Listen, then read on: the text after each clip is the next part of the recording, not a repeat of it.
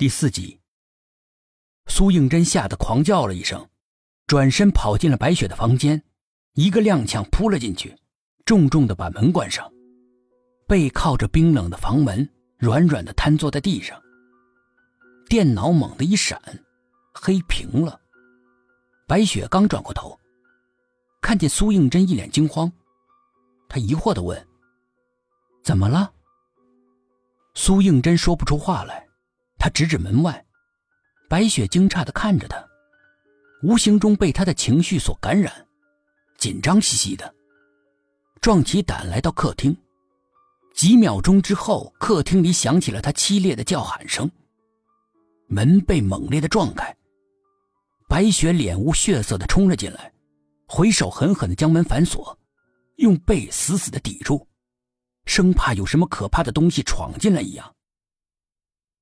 你你也看到了？苏应真声音有些走样。白雪重重的点点头。两个女孩一动不动的呆着。整个房间一下子跌进了无边的寂静之中，令人不安的寂静。良久，白雪才开口：“早就叫妈妈不要挂遗像了，偏偏要挂。每天看着那张黑白照。”就像是看到了黑白无常一样，怕的要死。偏偏妈妈说自己家的长辈的遗像可以保家宅平安，现在可好了，闹鬼了。你怎么知道闹鬼？不是闹鬼，爷爷的嘴怎么会动呢？而且，他流泪了。他说着说着，眼睛里满是恐惧。又是一阵让人害怕的寂静。还是玩电脑吧，不然的话越来越害怕。白雪一向是无忧无虑的，最不喜欢心里面有负担。她坐在电脑桌前，这时才发现黑屏了。两个女孩子弄了半天也不见好。白雪无可奈何的说：“真是屋漏偏逢连夜雨，连电脑都玩不成了，越发难熬。”苏应真忽然听到有轻微的脚步声，极缓的向房门靠近。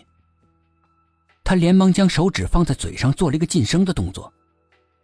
白雪也听到了，平日里红润的小脸变得雪白，眼睛溜溜圆的瞪着，悄悄的向他靠拢，生怕惊动了外面的人，或者是鬼。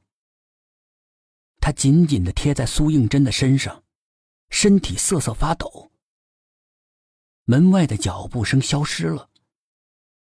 两个人面面相觑，用眼神询问，没有答案。白雪拍拍苏应真的手，让他看门锁。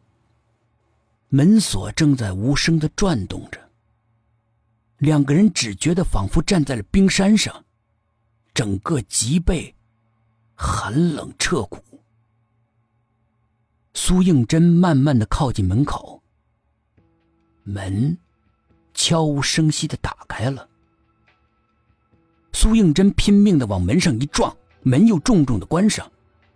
两个人还没来得及庆幸，门外传来了“哎呀”一声，是白雪妈妈的声音。